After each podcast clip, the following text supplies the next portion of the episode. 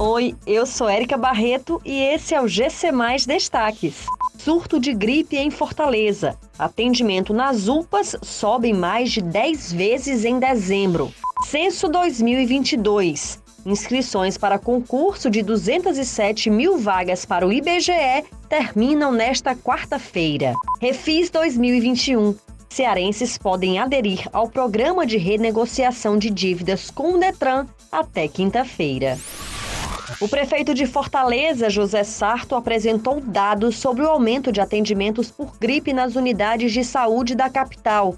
Segundo ele, foram registrados sete vezes mais casos de síndrome gripal no intervalo de 25 dias, entre 2 e 27 de dezembro, nos postos de saúde.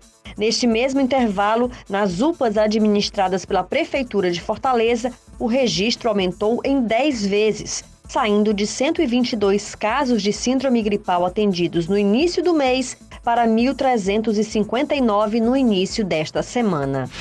As inscrições para a seleção de recenseadores e agentes censitários do Censo 2022 do IBGE terminam nesta quarta-feira. As inscrições para a seleção de recenseadores e agentes censitários do Censo 2022 do IBGE terminam nesta quarta-feira às 16 horas. Ao todo, são quase 207 mil vagas temporárias para todo o país, inclusive o Ceará.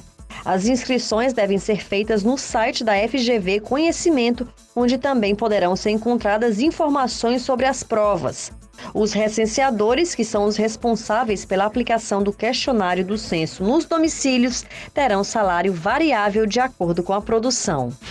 Para facilitar a regularização de débitos atrasados junto ao Detran, o governo do Ceará criou o Programa de Recuperação Fiscal, o Refis 2021. O prazo para adesão ao programa encerra nesta quinta-feira.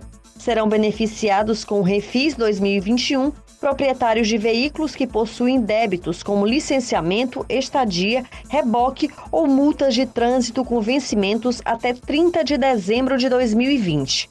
O valor limite para abatimento é de R$ 4.683,33. O cadastro do Refis é feito exclusivamente pela internet. Essas e outras notícias você encontra em gcmais.com.br. Até mais!